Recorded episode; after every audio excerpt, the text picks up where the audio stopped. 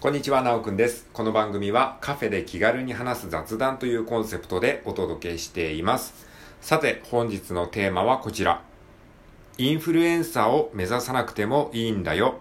こういったテーマで話していきたいと思います。よろしくお願いします。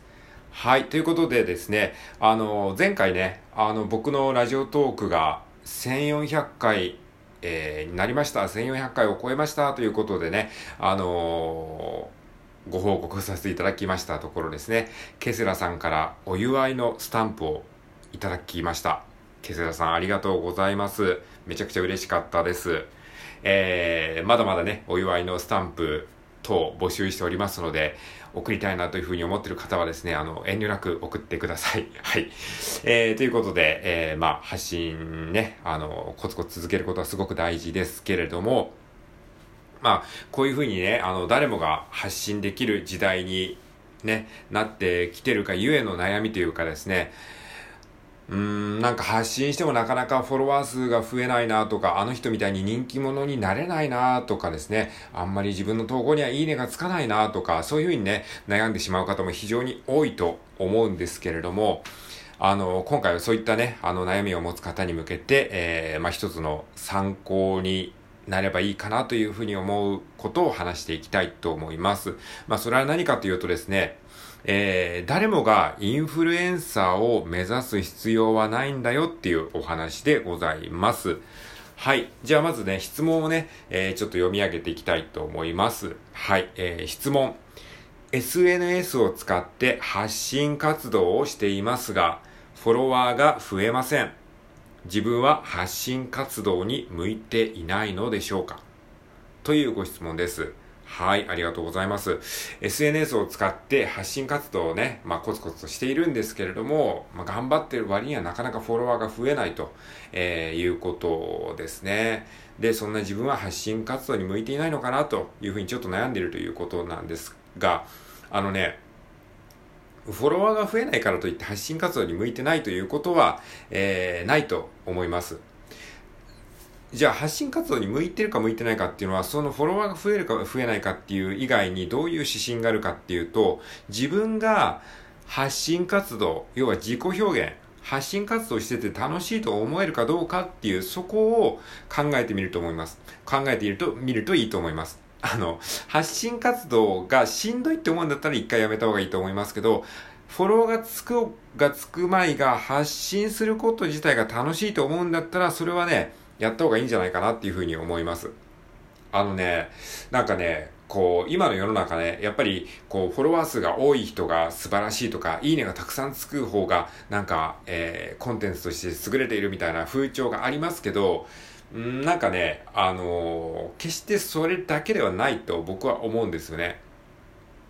っていうのはね、この間、あの、知り合いとちょっと話をしていたんですけれども、その時に、あの、すごく面白かった話があって、それは何かっていうと、まあ、その人はね、こう、その人も、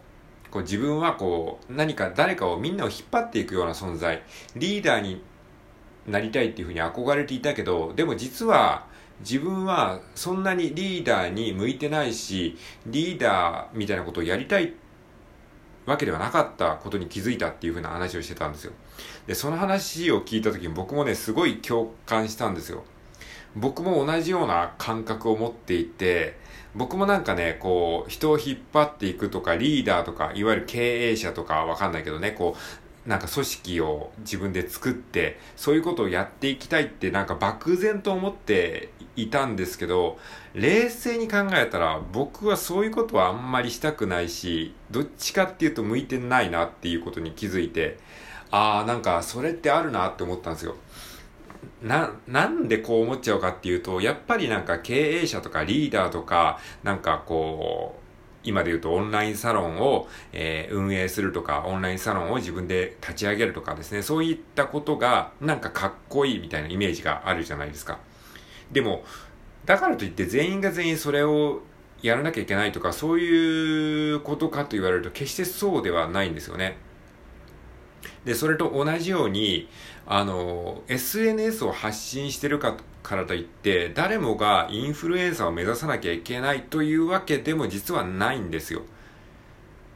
ていうのは、例えばね、あの、僕はこうやって発信をしてるけど、でも別にインフルエンサーを目指してるわけではないんですよね。というか、あの、インフルエンサーというよりかはクリエイターというか何かこう表現したい。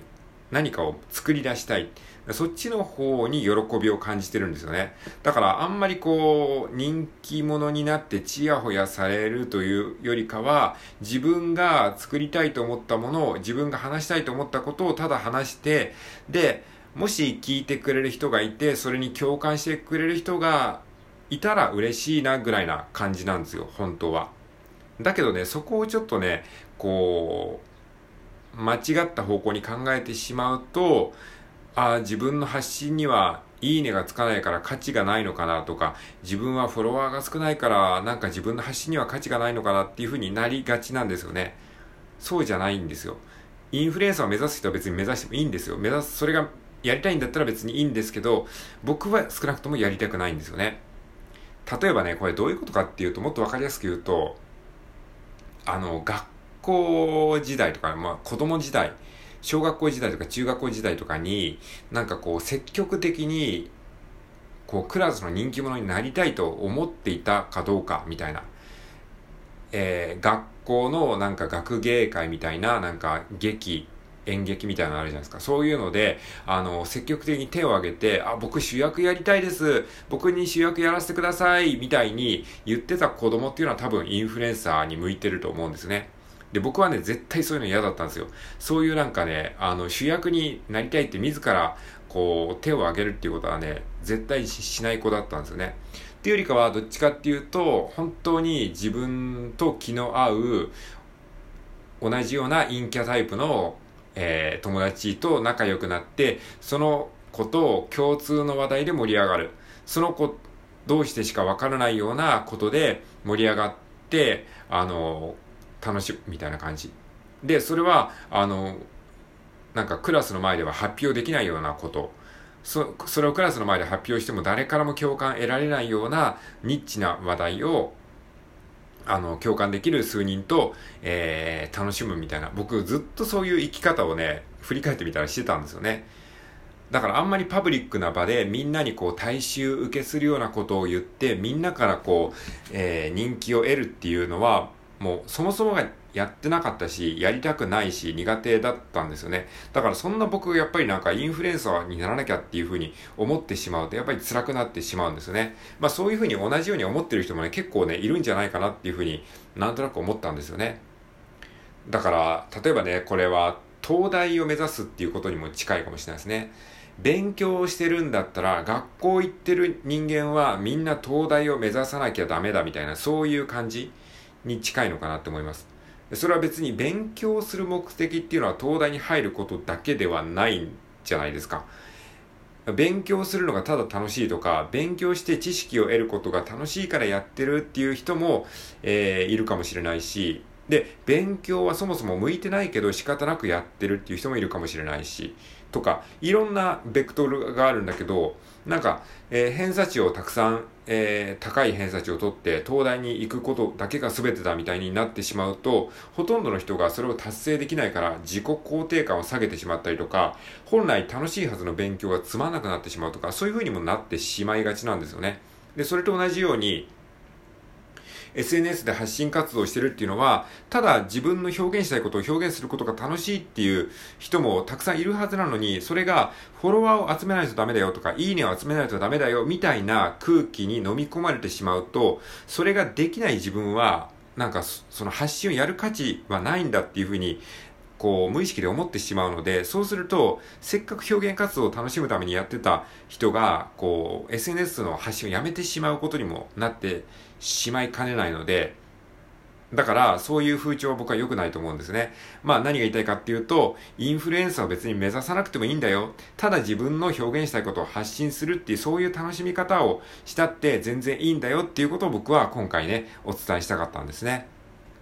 はい。ということなので、あのー、もっとね、自由に気楽にね、あの、発信活動、それぞれのやり方、それぞれのベクトルで楽しんでもらえればいいんじゃないかなっていうふうに、えー、僕は、あの、過去の自分に伝えたいと思います。はい。えー、ね、このラジオトークで、あの、面白いところはね、あの、いいねってあるじゃないですか、ラジオトークにも。で、このラジオトークのいいねって一人が何回でもつけられるっていうのがすごくね、面白いなって思うんですよ。だからこれね、個人的に僕にすごい向いてるなって思うんですね。